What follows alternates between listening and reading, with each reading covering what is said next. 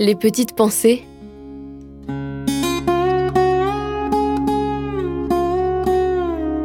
Terroir, héritage et savoir-faire.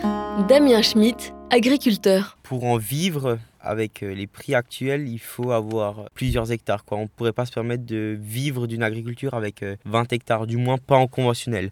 Le maraîchage maintenant, oui, peu de terres peuvent suffire suivant la quantité qu'on veut fabriquer. Les producteurs de céréales, ça va on n'a pas vraiment à se plaindre, mais c'est plutôt les éleveurs euh, qui ont beaucoup de mérite parce que déjà euh, c'est 7 jours sur 7, 24 heures sur 24, une surveillance quand même euh, des animaux. Il n'y a pas un jour où on peut dire ben j'ai pas envie de les nourrir ou je reste à la maison quoi. Ce que en céréales on peut quand même envisager. Et après les prix, c'est vrai que je donne un exemple, un veau de 2 mois ou 3 mois qu'on envoie à l'abattoir, on touche entre 50 et 100 euros. Or si on a dû payer l'insémination de la mère, ça coûte déjà 250 euros et sans compter la nourriture pendant 2 mois avant de l'envoyer à l'abattoir. C'est travail à perte hein, un peu. Hein.